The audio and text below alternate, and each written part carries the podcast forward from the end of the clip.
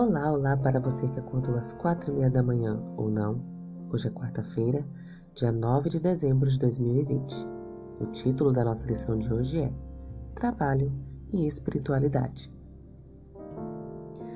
Se vivemos no Espírito, andemos também no Espírito. Gálatas, capítulo 5, versículo 20. O trabalho e a espiritualidade são inseparáveis. O cristianismo não é uma peça de roupa que pode ser vestida ou tirada quando mudamos de humor ou passamos por diferentes fases da vida. Em vez disso, o cristianismo cria um novo ser que se manifesta em todas as dimensões da vida, inclusive no trabalho. Leia Gálatas, capítulo 5, versículos 22 a 26. Quais dons escritos por Paulo também descrevem você e seu trabalho. A pessoa espiritual é descrita como aquela que manifesta os frutos do Espírito à sua maneira. A partir disso, podemos concluir que, mediante nossa conexão com Cristo, nós, seres humanos, agiremos como cristãos em todos os aspectos da nossa vida. Certa vez, um paciente estava à beira da morte no hospital da Flórida, enquanto seu amigo mais próximo fazia vigília ao lado do leito.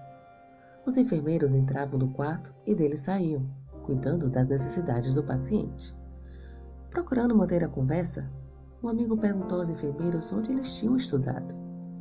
Muitos disseram que haviam estudado na Florida Hospital College, faculdade do Hospital da Flórida. Isso causou uma grande impressão no amigo. Posteriormente, ele fez várias visitas ao Florida Hospital College para ver como era. Por quê?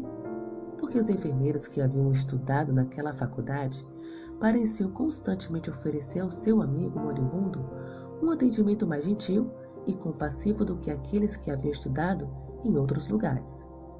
Ou seja, ele foi capaz de ver uma grande diferença entre eles e os outros no que diz respeito à atitude deles para com o amigo que estava à beira da morte.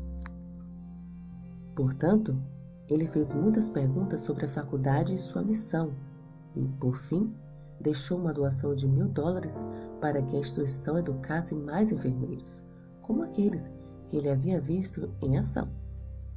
Certamente, a espiritualidade é um modo de viver. Como você manifesta espiritualmente as suas tarefas diárias? Em sua opinião, qual a impressão que você causa? Que o Senhor te abençoe um bom dia.